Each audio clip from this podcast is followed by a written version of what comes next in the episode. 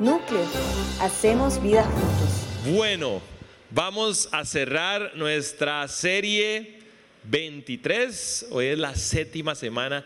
A mí esta serie se me fue volada. Yo siento que la semana pasada estábamos hablando, el Señor es mi pastor, nada me falta. Y hoy ya estamos en el versículo 6. Así que ha sido una serie hermosa.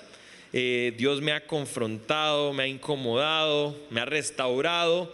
Y yo de verdad espero que esto mismo que pasa en mi corazón esté pasando en el de ustedes.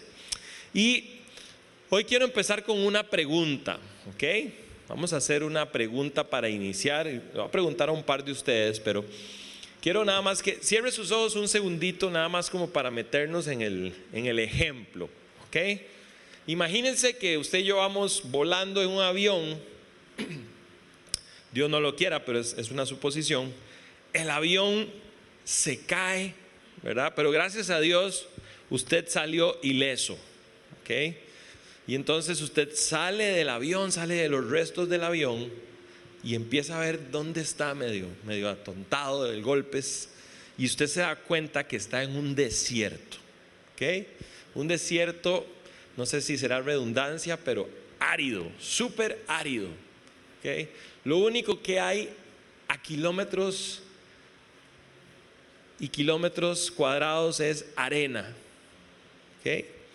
Y usted se da cuenta que está ahí y pasa el primer día, y pasa el segundo día, y pasa el tercer día y no han venido por usted a rescatarlo y usted dice, empiezan esta duda de si tiene que salir a buscar usted que lo encuentren o quedarse ahí entre los restos. Ahí está ahorita y ahí estoy yo. Y quiero que se tome unos segundos y piense que está de verdad inmerso en esa situación, en medio de un desierto caluroso, seco, ya lleva tres días, tiene miedo, ha encontrado un poquillo ahí de agua de lo que ha encontrado en los restos del avión, por eso ha podido sobrevivir. Pero yo quiero hacerle una pregunta hoy. Después de tres días en ese lugar, ¿qué extrañaría usted? ¿Qué empezaría a extrañar a los tres días de estar en un desierto. ¿Ok?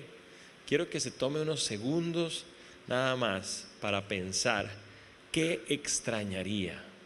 Puede ser algo, puede ser alguien. ¿Ok?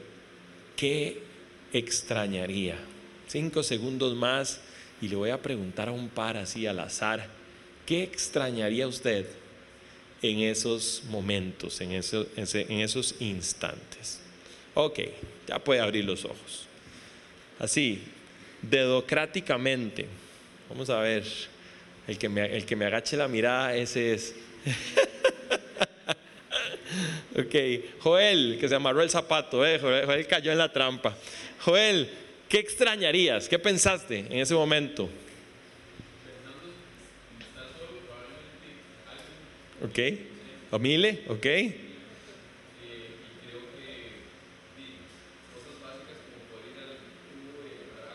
Ok.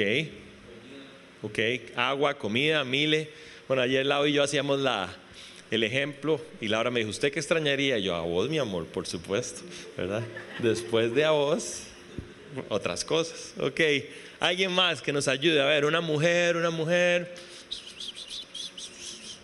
¿Quién será? ¿Quién será? ¿Quién será? ¿Quién será? Mm, Cari. Comida. Ok, perfecto. Comida. Muy bien. Vamos a dejar esa pregunta ahí porque luego en la enseñanza vamos a linkearla con algo. ¿Ok? ¿Qué extrañarían? ¿Qué, ¿Qué, pregunta? ¿Verdad? Y vamos a leer el texto bíblico. Vamos a leer todo el Salmo 23 lo voy a leer en la versión Reina Valera porque sé que es a la que más acostumbrado estamos. Y luego nos vamos a concentrar en el versículo 6, que es el último eh, que vamos a cerrar hoy. Jehová es mi pastor, nada me faltará. En lugares de delicados pastos me hará descansar. Junto a aguas de reposo me pastoreará. Confortará mi alma. Me guiará por sendas de justicia por amor de su nombre. Aunque ande en valle de sombra de muerte, no temeré mal alguno, porque tú estarás conmigo. Tu vara y tu callado me infundirán aliento. Aderezas mesa delante de mí en presencia de mis angustiadores. Unges mi cabeza con aceite. Mi copa está rebosando. Ciertamente el bien y la misericordia me seguirán todos los días de mi vida, y en la casa de Jehová moraré por largos días. Ok, vamos a leer un par de versiones más, así que por ahí, ¿cuál es la que sigue? Nueva traducción viviente dice, ciertamente tu bondad y tu amor inagotable me seguirán todos los días de mi vida, y en la casa del Señor viviré para siempre. También está por ahí, Dios habla hoy. Dice, tu bondad y tu amor me acompañan a lo largo de mis días, y en tu casa, oh Señor, moraré por siempre. Y la última que está por ahí en nueva versión internacional, que dice, la bondad y el amor me seguirán todos los días de mi vida, y en la casa del Señor habitaré para siempre. He titulado este mensaje El Rey Minimalista. ¿Ok? Si entienden o saben o conocen el concepto del minimalismo, eh, no, es, no es algo arquitectónico que también existe, ¿verdad?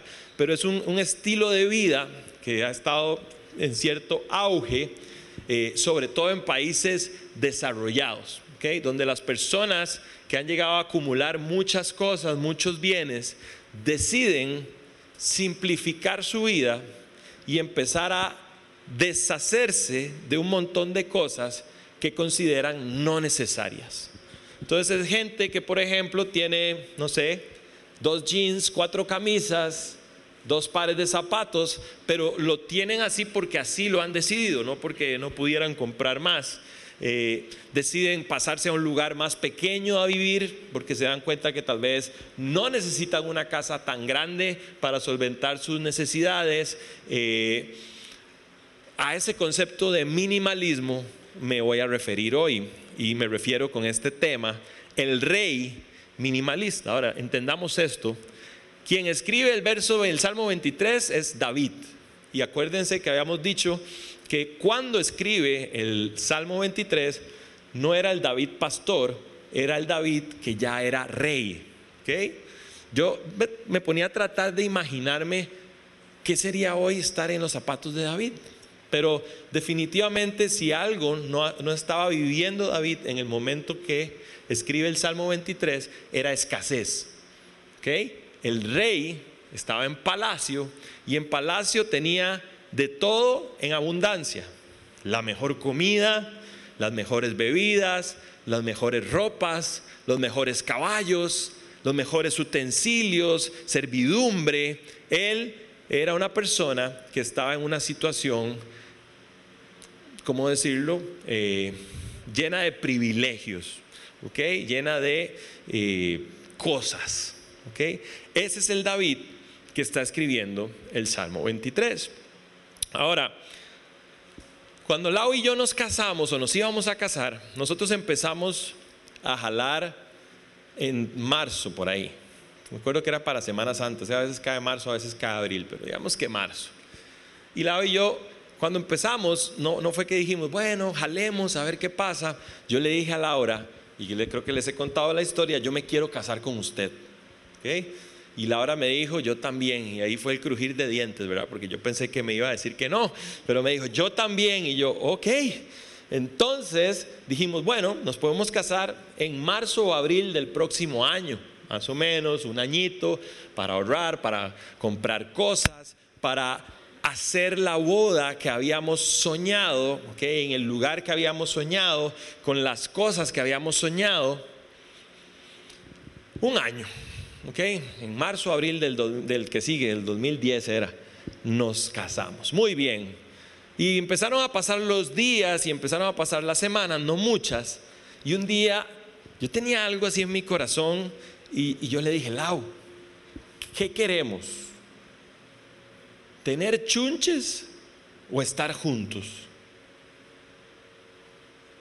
Y no era que me estaba quemando, honestamente se lo digo, o sea, eh, también, pero no era solo eso. ¿Qué queremos? ¿Tener chunches o estar juntos? Y ella me dijo, yo quiero estar junto con vos, quiero, quiero, quiero que estemos juntos. Yo dije, ok, entonces seamos congruentes con lo que queremos. Y en lugar de marzo o abril, nos casamos el septiembre de ese mismo año. Es decir, en seis meses nosotros planeamos una boda. Y les voy a ser bien honesto, tuvimos que ceder algunas ideas preconcebidas, algunos preconceptos, algunas eh, paradigmas que teníamos de lo que iba a ser nuestra boda, de dónde iba a ser, de cómo iba a ser, pero entendimos que queríamos una cosa. ¿Cuántas? Una cosa. Y no era la refri de dos puertas o de tres puertas, y no era el hornito coffee maker, asador, freidor, eh, y no era la olla multiusos, era estar juntos. ¿Ok? Y nos casamos en septiembre. Y creo que tuvimos una boda linda. Pero por ahí voy hoy y creo que es lo que David, con lo que David está cerrando este salmo, es una sola cosa.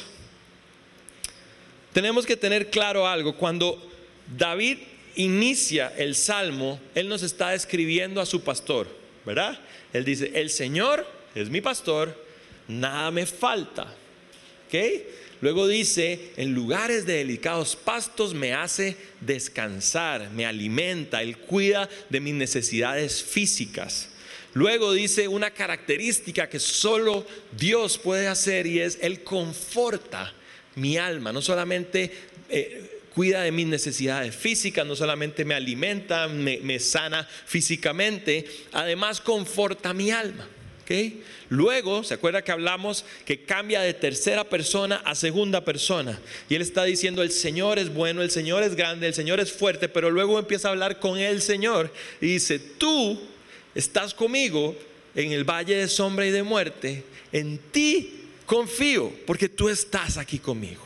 Luego dice que Él nos lleva por sendas angostas durante esta vida, nos ayuda a saber hacia dónde ir por sendas angostas nos lleva. Luego dice que su vara y su callado nos protegerán, ¿verdad? Es decir, que Él reprende al enemigo, reprende al devorador por mí e inclusive me cuida de mí mismo.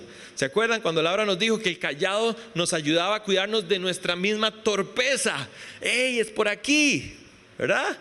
Y dice que él prepara un banquete, ahí cambia la metáfora, ya no está hablando del pastor y la oveja, ahora está hablando del invitado y el anfitrión, y él cambia la metáfora y dice, y ahora te, invito a hacer un banquete en presencia de tus enemigos. Y no solamente te invito a hacer un banquete, sino que te unjo ¿ok? Tu copa está rebosando y eso hablaba, nos enseñaba Laura, de una relación individual y específica de Dios conmigo, es personalizado, que ponía aquella mesa bien linda, ¿verdad? Y hablaba del ejemplo de que te, invita a comer de lo que te gusta, ¿ok? Los colores que te gustan, la comida que te gusta, ahí estamos cuando David empieza a hablar del Salmo, el versículo 6. En medio de ese lugar estamos. Ahora es importante y esto creo que nos va a cambiar la, perspectiva del salmo. Cuando nosotros escuchamos este salmo, y siempre se los digo, yo tengo un flashback cada vez que lo leo de Canal 7 cerrando la transmisión, ¿verdad? 12 de la noche y uno decía, a dormir, ya, queda más, ¿verdad? Y en la casa del Señor moraré por largos días. Y uno dice, sí, ese es Dios, así habla Dios, ¿verdad? Pero yo no sé si estoy sesgándolo a usted, pero lo que yo entendía es que David se está refiriendo a un concepto de cielo y de eternidad. Y un día, en la casa del Señor, moraré por largos días. Yo decía, bueno, eso es como cuando uno dice, cuando me retire, ¿verdad? Un día yo voy a dejar de trabajar, me voy a retirar, me voy a conseguir una casa en el campo allá, en Zarcero, bien frío, qué rico. Y ahí, en ese lugar, cuando ya me queden pocos días para vivir, voy a poder empezar a descansar y voy a empezar a disfrutar. Ahora, quiero aclararles algo. Cuando David escribe el Salmo 23, el concepto de cielo y de eternidad que usted y yo tenemos no es el mismo que David tenía. David está escribiendo esto mil años antes de Jesús. ¿Ok? Y como ustedes y yo sabemos, este concepto de cielo y de eternidad prácticamente que se termina de esbozar y de dibujar en el Nuevo Testamento. En el Nuevo Testamento es cuando empieza este concepto del cielo se acercó a la tierra, ¿verdad? Y es donde más hablamos del concepto de cielo y de eternidad. Entonces, si David no se refería a la casa del Señor como el cielo, si David no estaba hablando de la nueva Jerusalén, si David no está hablando de mares de oro y calles de cristal, o al revés, mar de cristal y calles de oro, ¿ok? ¿De qué estaba hablando David? Bueno, la palabra que utiliza el Salmo 23.6 para referirse a la casa es la palabra chapti, ¿ok? Ahí está, chapti. Y esta palabra específicamente se refiere a la presencia de Dios manifiesta. ¿Ok? Y eso nos cambia totalmente los lentes con los que vamos a ver el versículo 6 de este salmo. Porque una vez más, David no está hablando en futuro. David no está diciendo, sí, aquí el Señor me acompaña en el medio de valle de sombra y de muerte, pero un día cuando yo muera, entonces yo iré al cielo y en la casa del Señor moraré por largos días, lo cual no está nada mal, ¿ok? Yo creo, como dicen los puertorriqueños, que Papá Dios es bueno y todos vamos para el cielo. ¿Ok? Pero, pero David está hablando nuevamente de un concepto presente. David no está diciendo cuando muera un día, cuando Él venga. No, no, no, no. David está diciendo, quiero habitar, quiero vivir, quiero permanecer en la presencia manifiesta de Dios. Ahora, cuando David escribe el Salmo 23, la presencia manifiesta de Dios estaba circunscrita a un lugar físico. ¿Ok? A diferencia de hoy, que la presencia de Dios habita en Isa, habita en Doña Jenny, habita en Josué, habita en Sergio, en Helen, en mí. Cuando David escribe este salmo, la presencia de Dios estaba circunscrita a una tienda en el desierto que se llamaba el tabernáculo. Ni siquiera había un, templo. El templo viene una generación después cuando su hijo Salomón lo construye. David está hablando del tabernáculo. Ahora, si bien es cierto, Dios es omnipresente, en el contexto de David, la presencia manifiesta de Dios estaba en el tabernáculo. El tabernáculo era una tienda de campaña móvil que el pueblo llevaba de un lugar a otro y era un lugar de oración y de adoración constante. Constantemente en ese lugar había adoración, había sacrificios, había oración. Entonces veamos el contexto del versículo 6. David dice, el Señor es mi pastor, me cuida, me alimenta, me hace descansar, me conforta, me acompaña, me protege, me bendice. No solamente me bendice, dice David, sus bendiciones me persiguen. La palabra que dice ahí, cuando dice ciertamente el bien y la misericordia me seguirán, la palabra se traduce como acoso. Es decir, su bien y su misericordia me acosan todos los días. Yo no me las puedo quitar de encima, es lo que está diciendo David. Yo no sé si usted alguna vez ha, tenido la mala fortuna de sufrir acoso, pero es algo ahí todos los días, ¿verdad? Y es un acoso laboral o un acoso diferente, pero es algo que hace huella en las personas todos los días. lo que está diciendo David es, no solamente soy bendecido, su bien y su misericordia me acosan todos los días, me rodean, están encima mío, están pendientes, necesitas algo, algo te falta, te pasa algo. ¿Han conocido a una persona que usted dice es excesivamente buena? Me preocupa. Te, falta algo, estás bien. uno dice, mm". ayer nos pasó. Nos fuimos para la playa y Vladi no cargó el carro, se le olvidó. Paramos en el primer cargador y estaba un señor. Y yo le digo, le falta mucho. Y me dice, no, si quiere yo le doy campo yo.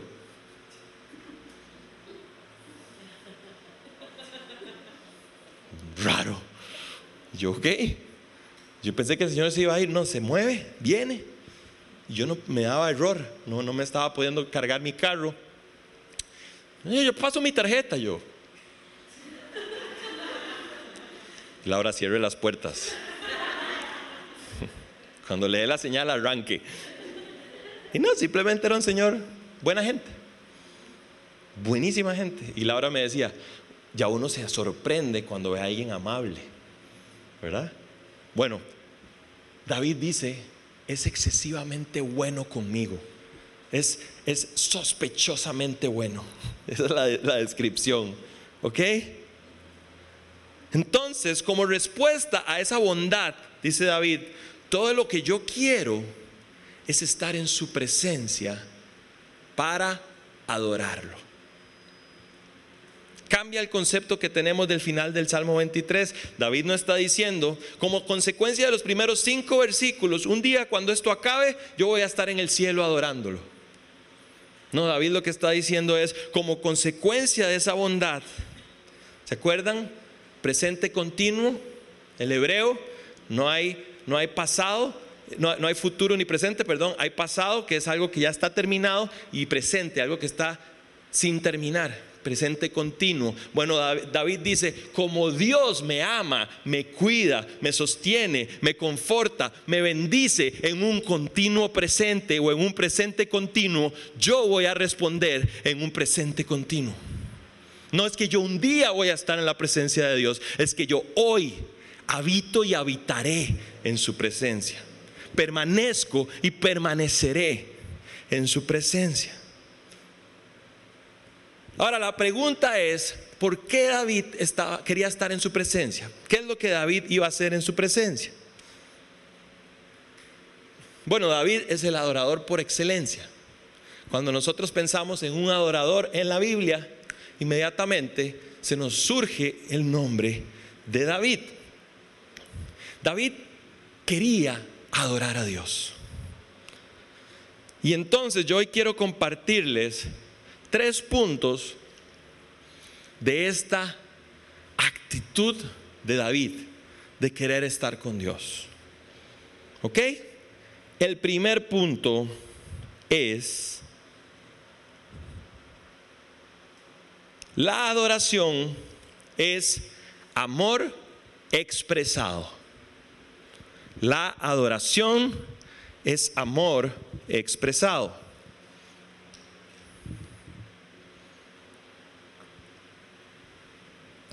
¿Cuántos creen que el amor que nos expresa es poco útil?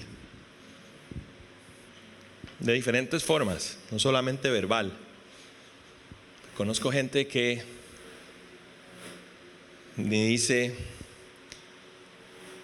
mi papá se murió y yo sé que me amaba, pero nunca me lo dijo. Yo no dudo de su amor, pero fue poco útil para ese hijo, para esa hija. Porque el amor debe ser expresado. Yo te quiero bien en lo profundo. Te quiero de verdad, a mi manera, a mi forma, pero te quiero. A veces esos son los conflictos que hay en los matrimonios. Yo te quiero, pero a mi manera, a mi forma. Y la otra persona está gritando, sí, pero así no es como yo quiero que me quieras. Hay muchas definiciones de qué es adoración. Y definitivamente, y aunque no nos guste a veces, adorar tiene una relación con la música y con las palabras que expresamos. ¿Ok? De hecho, en Isaías y en Apocalipsis nos dan unas pequeñas pinceladas de cómo será el cielo. Y en ambas, tanto en Isaías como en Apocalipsis, se mencionan seres, se mencionan ángeles que lo que están diciendo continuamente es, santo, santo, santo es el Señor, Dios Todopoderoso, el que era, el que es y el que ha de venir. Entonces me he encontrado con gente que me dice, pero ¿qué es? ¿Que solo podemos adorar cantando? No, no es que solo podemos adorar cantando, pero si en el cielo están adorando con sus palabras y Dios te dio a ti una boca y a mí una boca y dos cuerditas vocales que son capaces de producir infinidad de sonidos, yo sospecharía que eso sería un indicio para decirnos que a Dios le gusta que nosotros expresemos nuestro amor en palabras Esta es solo una de las expresiones de amor que nosotros le damos al Señor. Cuando cantamos, cuando hablamos. Y de hecho no solo David nos enseña que hay que cantarle al Señor. Pablo en Efesios 5, versículo 19, él está dándole una cátedra a los efesios y dice, esta es la manera en la que un hijo de Dios debería comportarse. Y Pablo les dice, entre otras cosas, anímense unos a otros con oraciones silenciosas. No, ¿verdad? Anímense unos a otros telepáticamente, en el espíritu. No, dice, anímense unos a otros con salmos, himnos y canciones espirituales. Y lo, lo enseñamos el año pasado, que cuando nosotros venimos y como comunidad adoramos, no solamente estamos exaltando el nombre de Dios, estamos levantando la fe del que tenemos a un lado. Porque a veces estamos cantando lo que vos no podés cantar. Porque a veces estoy cantando lo que por la situación en la que estás te es imposible hacer. Pero no solamente dice eso, sino que dice, canten y alaben. O sea, la Biblia primera ley de la hermenéutica se explica sola. Canten, ¿qué será en griego canten? Canten. Entonces aquí viene el director de alabanza y, vamos iglesia, levanta tus manos. El que está empezando dice, cierra las manos, alza los ojos, ¿verdad? Pero es bíblico, es bíblico. Es bíblico que vos y yo vengamos a este lugar y adoremos con pasión cantemos y alabemos el nombre del Señor con el corazón. Entonces, la adoración, cuando hablamos del concepto de adoración como música, como expresión verbal, es una de las formas y es importante. Pero también es cierto que no es la única. Adoración no se limita a 15 minutos de canto a la semana. Entonces, ¿cuál es la definición más amplia de adoración? Creo que el mismo Pablo nos ayuda a definirla. En Primera de Corintios 10:31 dice lo siguiente. En conclusión, Pablo está cerrando un speech, dice, en conclusión, le está diciendo a los efesios, ustedes me tienen un poco cansado porque me vienen y me preguntan que, si esto pueden comer, que si lo otro pueden comer. He cansado. Que si podemos comer pellejo de chancho con frijol blanco. Que si el chifrijo, que si es orgánico, que nada. Ay, que pastor, que si una cerveza o una y media o dos. ¿Cuál es el límite del pecado en la cerveza, pastor? ¿Cuál es el porcentaje de alcohol que tiene que tener una cerveza para que sea pecado, pastor? Si yo bailo con mi esposa, tengo que bailar Juan Luis Guerra nada más. Y Pablo está harto, no yo, Pablo está cansado. Y dice, vea, en conclusión, vea, sí, se los va a poner en tico, chiquillos, dice Pablo. Ya sea que coman o beban o hagan lo que quieran, háganlo todo para la gloria de Dios. Wow.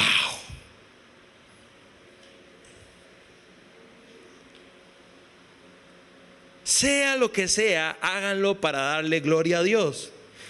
Y esta tal vez es la definición más completa de adoración.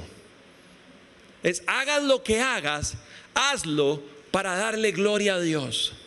Si estás en tu trabajo, hazlo para darle gloria a Dios.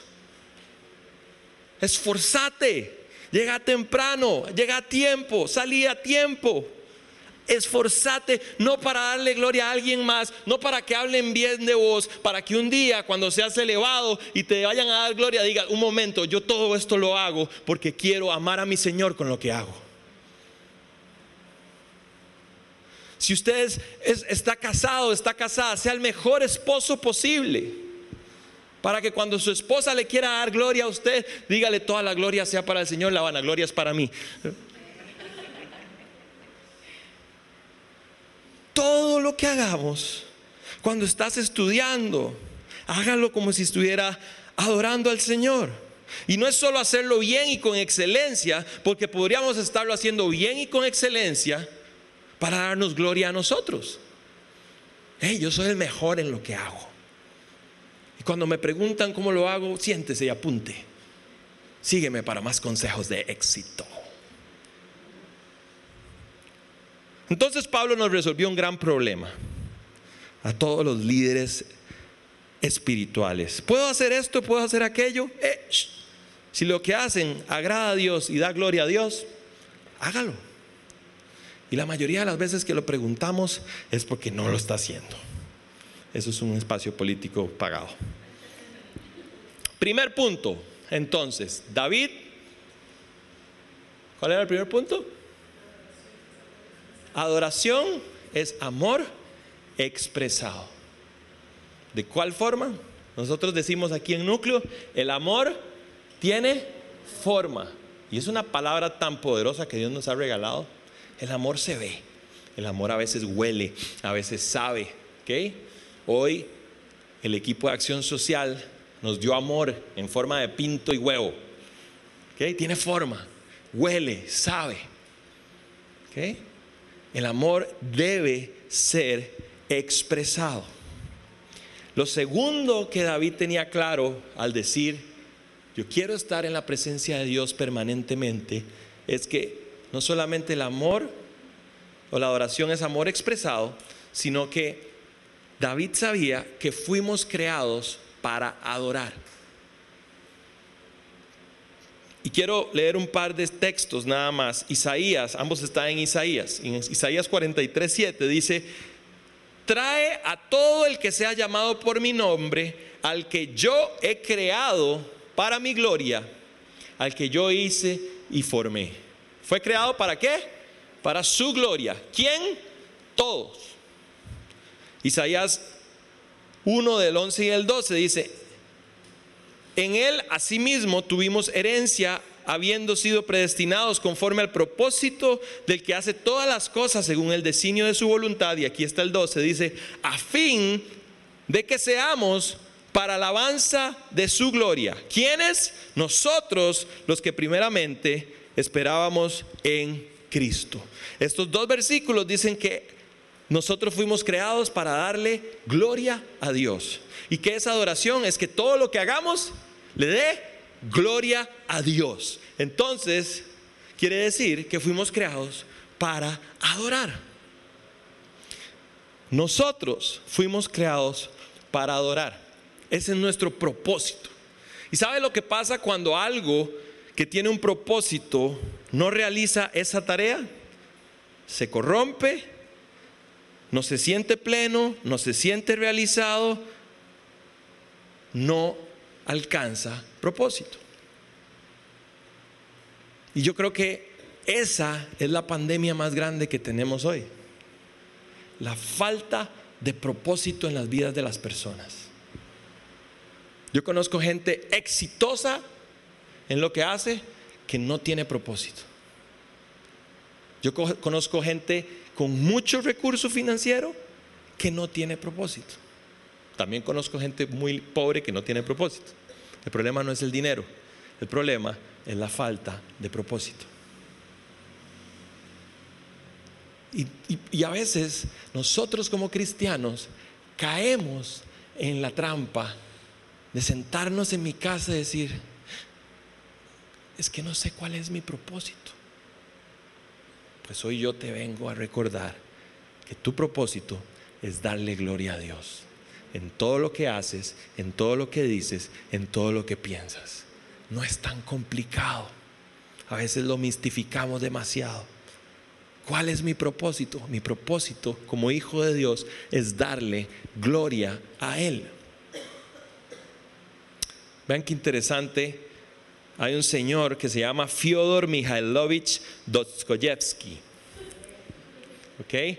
Dostoyevsky es un escritor de los años 1800 de la Rusia de los zar y él es muy reconocido en temas de filosofía y en temas de sociología.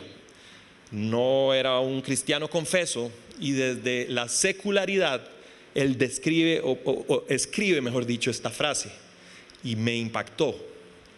Dice, el ser humano, mientras permanezca libre, no tiene mayor ansiedad constante y agonizante que encontrar lo más rápido posible a alguien a quien adorar. ¡Wow! ¡Wow! Lo está diciendo un sociólogo filósofo. No es cristiano, no es pastor, no es líder. Él está diciendo, la mayor ansiedad constante y agonizante que tiene el ser humano es encontrar algo a quien adorar. Desde algunos que adoramos o adoran a uno que es muy bueno con una pelota y la puede meter fácilmente en tres palos. Te digo, por eso no nos visitan los extraterrestres. Adoramos a un futbolista porque tiene mucho talento. Adoran a, un cantante, a un artista, a un escritor. Adoramos a pastores, a líderes. Ay, no, es que qué lindo que predica, qué, qué corazón. Somos todos iguales. Solo hay uno que merece ser digno de adoración. Solo hay uno que va a llenar nuestro propósito. ¿Sabe cuál es la peor de todas? Cuando nos empezamos a adorar a nosotros mismos. Ayer escuché una canción con Laura y decía, era como un reggaetón, ¿verdad? Decía, cuando me veo en el espejo quiero ser como yo.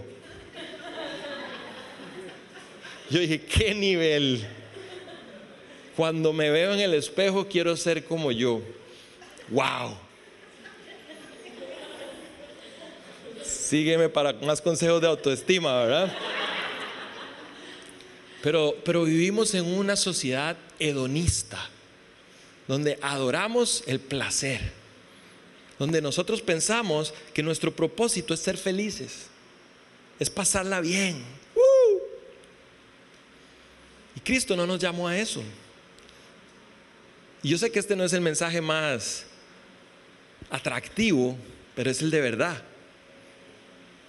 Cristo no nos llamó a, ser felices. Cristo no nos llamó a pasarla bien. Cristo nos llamó a adorarlo en todo lo que hacemos, lo que somos, lo que decimos.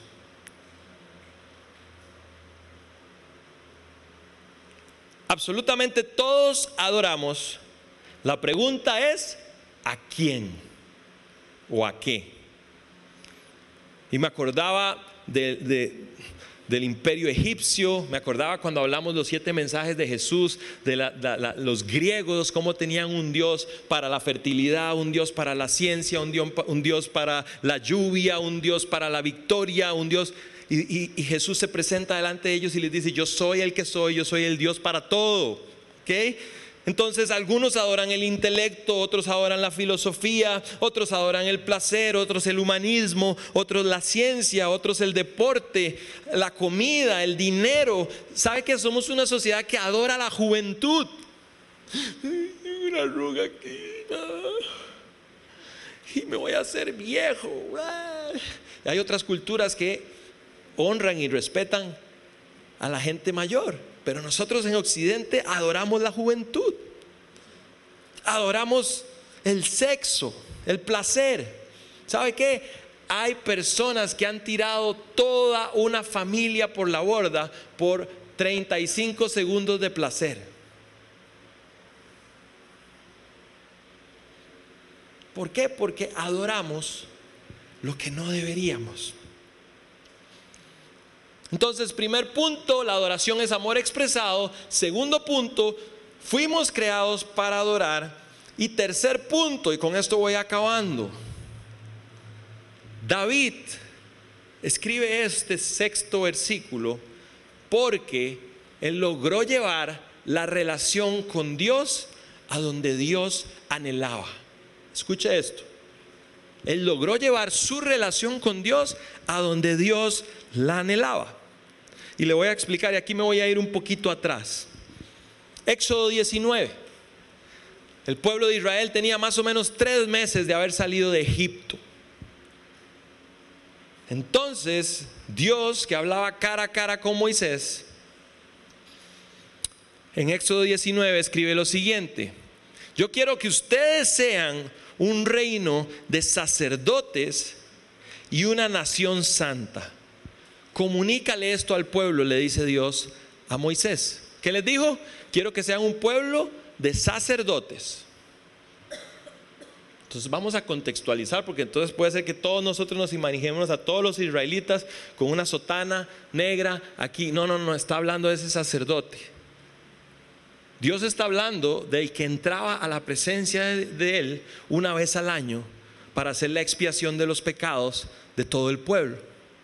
¿Qué le estaba diciendo Dios a Moisés en esa montaña? Yo no quiero que todo mi pueblo se relacione conmigo a través de una persona.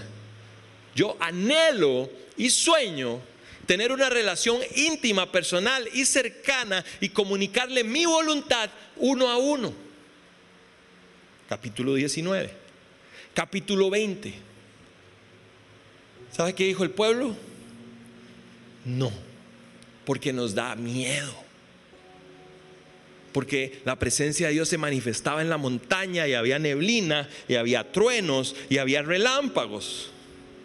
Éxodo 20 nos cuenta cómo el pueblo de Israel tuvo miedo de afrontar una relación con Dios personal. Ahora, el anhelo de Dios desde el principio de los tiempos ha sido tener una relación personal. Él creó a Adán y Eva y cómo se, comunicaba con ellos. Cara a cara. Hey, ¿cómo estuvo el día? Todas colochos. Hey, ¿cómo te sientes? Ah, siento un poco solo. Ah, mañana te tengo una sorpresa. Y dice la historia que una costilla, ¿Se imagina la cara de Adán esa, mañana? Pasa el tiempo, Adán y, Eva pecan, se alejan de esa presencia. Y ahora está otra vez el Señor pidiendo cacao. Hey, Moisés, yo quiero. Yo le iba a poner a la prédica cuando quieras quiero. Moisés, yo quiero una relación cara a cara con mi pueblo, uno a uno.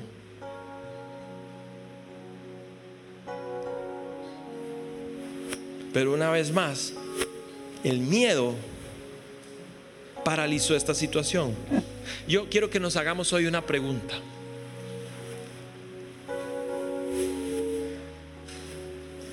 Nos hemos preguntado, ¿qué nos genera miedo de ir más allá en nuestra relación con Dios.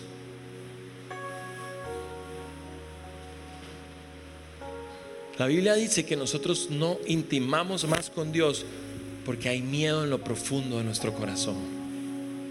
¿Qué te genera miedo? ¿No ser lo suficientemente bueno tal vez? Que me pida algo que no estoy dispuesto a dar. Que me pulverice como un rayo. ¿Por qué si sabemos que Él es bueno, cuida de nosotros, nos alimenta, nos conforta, espanta al enemigo, me cuida de mis propios errores? ¿Por qué si sabemos que Él prepara un banquete en medio de mis angustiadores? ¿Por qué si sabemos que su bondad es sospechosamente buena conmigo? ¿Por qué me cuesta tanto aceptar esa relación personal?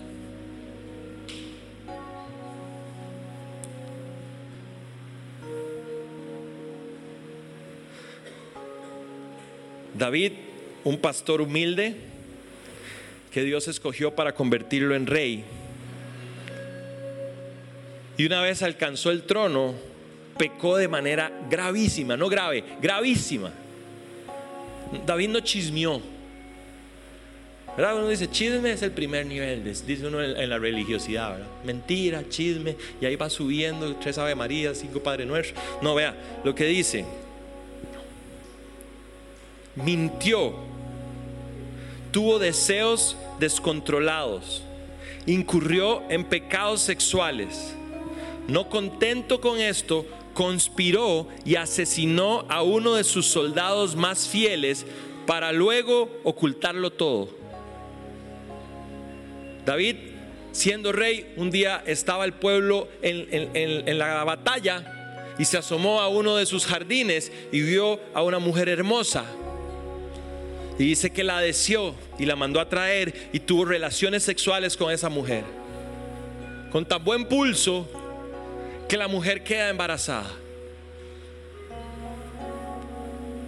Y entonces después viene y le dice, estoy embarazada. Y él dice, manda a traer a este hombre, uno de los capitanes de sus mejores soldados. Lo manda a traer al, al, palacio y lo emborracha. Y una vez borracho le dice, vete y pasa la noche con tu esposa. Y él le dice, ¿cómo yo voy a ir a pasar la noche con mi esposa si en el campo de batalla mis hermanos están muriendo? No contaba con su integridad, David. Por una segunda noche lo vuelve a intentar y no lo logra. Así que lo devuelve al campo de batalla con una carta sellada y le dice, cuando este hombre llegue al campo de batalla, pónganlo en lo más bravo de la batalla de primero. Todos sabemos lo que iba a pasar. Él muere. Y una vez muere, David manda a traer a esta mujer y la hace una de sus esposas y lo oculta por algún tiempo. Hasta que viene un profeta de parte de Dios, Natán, y lo confronta y le dice, has pecado. Ese es David.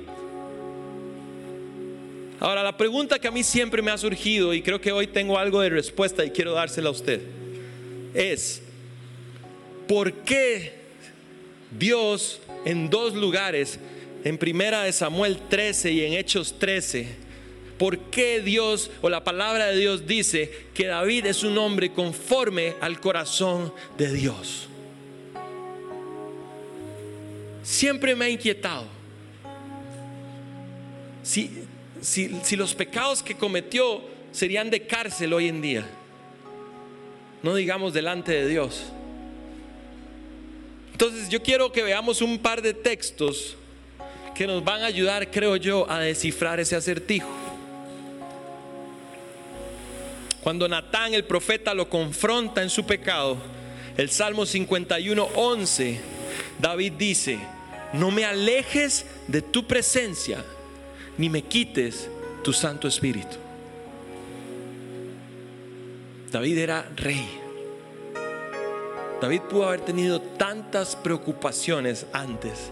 No me quites del trono, no quites a, mis herederos del trono, no me quites el poder, no me quites las riquezas, no me quites todo lo que soy o tengo. Pero inmediatamente David lo primero a donde vuelve su rostro es, por favor, por favor, no me quites tu presencia.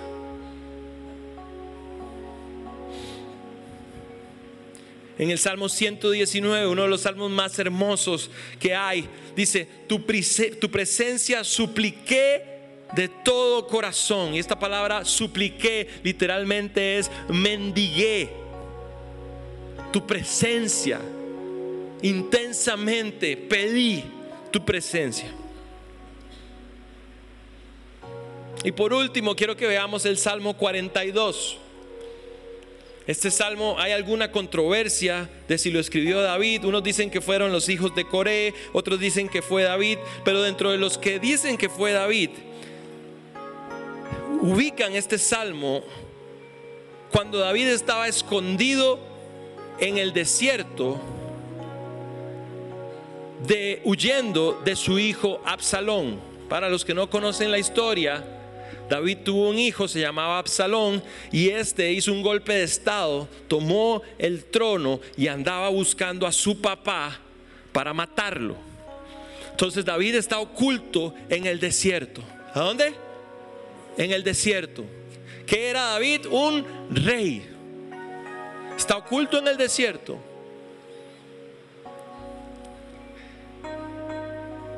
Siendo perseguido por su hijo que le arrebató el trono.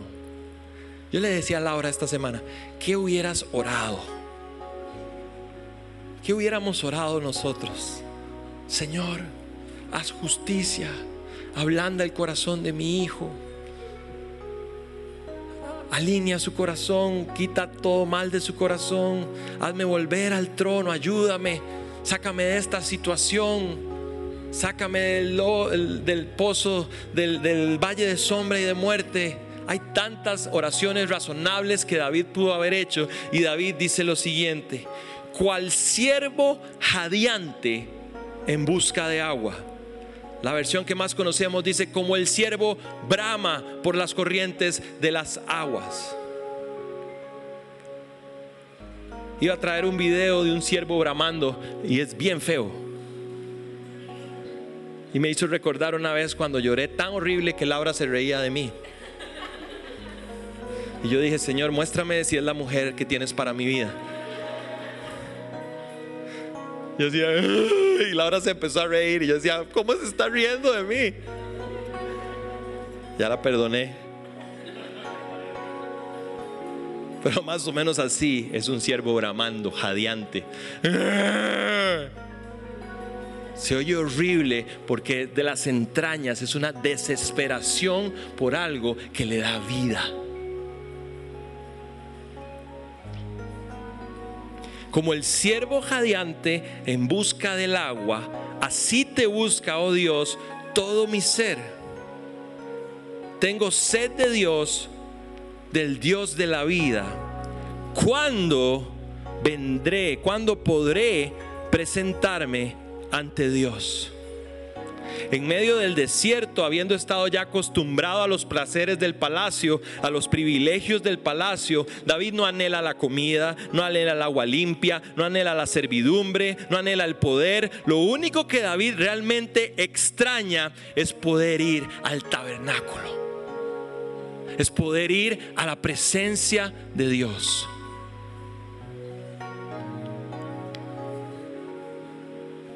¿Qué extrañarías? ¿Se acuerdan? La pregunta del principio. ¿Qué extrañaríamos luego de tres días en el desierto? David no tenía tres días, llevaba meses ahí. Y su petición número uno fue, quiero estar en tu presencia. Hay algo adentro mío que me quema por poder estar ahí en el tabernáculo donde te adoro.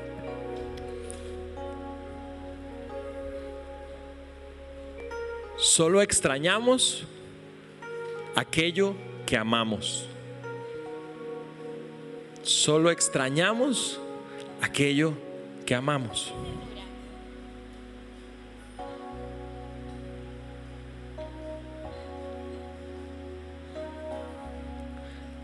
Saben, en nuestra relación con Dios creo que hay tres etapas. Hay una en la que apenas estamos conscientes y no hay ni siquiera un compromiso por estar con Él en su presencia. Hay otra donde tenemos el compromiso, entendemos que hay un compromiso, una, un deber en estar con Dios. Pero creo que hay una tercera. Y es amar el compromiso. Yo ayer le decía a Laura, David dice, una sola cosa quiero. Pablo, Filipenses 3, dice, todo lo tengo por basura con tal de conocer el amor de Cristo Jesús y experimentar el poder de su resurrección. Yo le decía a Laura muy honestamente anoche que veníamos de la playa, yo creo que hay algo que todos nosotros no hemos podido conocer de Dios ahorita todavía. Porque no puede ser que David y Pablo se expresen de esa manera y a mí me cueste tanto dejar de ver TikToks. se lo digo en serio, hay algo que en nuestra búsqueda individual por Dios no hemos descubierto. Y debería ser un, un hambre, yo quiero encontrar eso que Pablo encontró. Yo quiero experimentar eso que David experimentó. Yo necesito ir más allá. El amor nos lleva a lugares con los que el compromiso solo sueña. El amor nos lleva a lugares con los que el compromiso solo sueña. Y quiero decirles algo, usted podrá decir, no hay amor sin compromiso, ¿es cierto? No hay amor sin compromiso, pero puede haber compromiso sin amor. Yo conozco gente que está casada y es fiel, pero no tolera ese compromiso. Está desesperada por salir del compromiso. Yo conozco gente que trabaja y cumple con su compromiso, pero no ama el compromiso. Yo conozco gente que sirve a Dios por compromiso, cumple el compromiso, pero no ama ese compromiso. Porque cuando amamos el compromiso,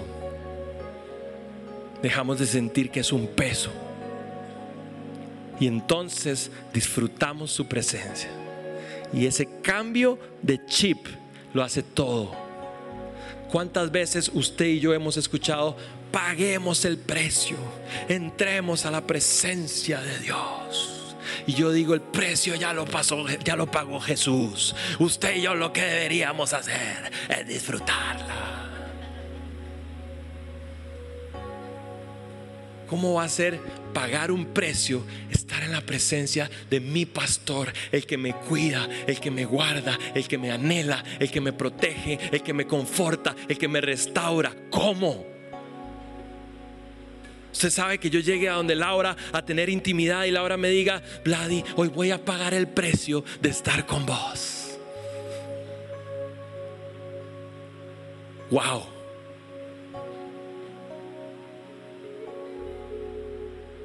hay algo que no conocemos. Seamos honestos, hay algo que nos falta, porque para nosotros sí es pagar el precio y para David y Pablo era un deleite a tal punto que todo lo tenía por basura, que todo, todo es todo. Entonces, una respuesta natural y esperable de nosotros como ovejas, como hijos, es anhelar y desear estar con Él. En medio de vidas tan complicadas, tan aceleradas, tan llenas de metas y objetivos, caemos en el juego del ratón tras el queso en medio de un laberinto. Nos, alineamos a los afanes de este mundo y nuestra meta termina siendo tener una casa grande, tener el mejor carro, tener el estatus soñado, ser un gran profesional, ser un gran papá, ser un gran esposo o todas las anteriores a la vez, lo cual es más difícil. Pero no recordamos que hay una sola cosa. Es un común denominador. Si alcanzamos eso, dice su palabra, que todo lo demás vendrá. David vivió extremos, David tuvo temporadas en medio del valle de sombra y de muerte, en oscuridad, en depresión, estuvo en una cueva literalmente que se llamaba la cueva de Adulam, escondido, deprimido, diciendo y escribiendo cosas como, Señor, soy un gusano. Y también estuvo en el pico más alto, siendo victoriado por el pueblo de Israel cuando el ejército cantaba, Saúl mató a mil, pero David a diez mil. David sabía lo que era tener y lo que era no tener. Pablo dice, no lo digo porque tenga escasez, porque he sabido lo que es tener y he sabido lo que es tener, lo que no tener. Pero una cosa hago, dice Pablo, y esta buscaré. Y David dice, una sola cosa anhelo, un solo común denominador. Salmo 27, 4, David literalmente escribe su propósito de vida y dice lo siguiente, una sola cosa le pido al Señor y es lo único que persigo, Habitar en la casa del Señor, ya sabemos que no es en el paraíso, es en su presencia. Habito y habitaré en un continuo presente en la casa del Señor todos los días de mi vida para contemplar la hermosura del Señor y recrearme. Palabra clave. No dice y gastarme, no dice y pagar el precio, dice y recrearme. Entrando en tu presencia. Entrando en tu presencia hay tanta paz.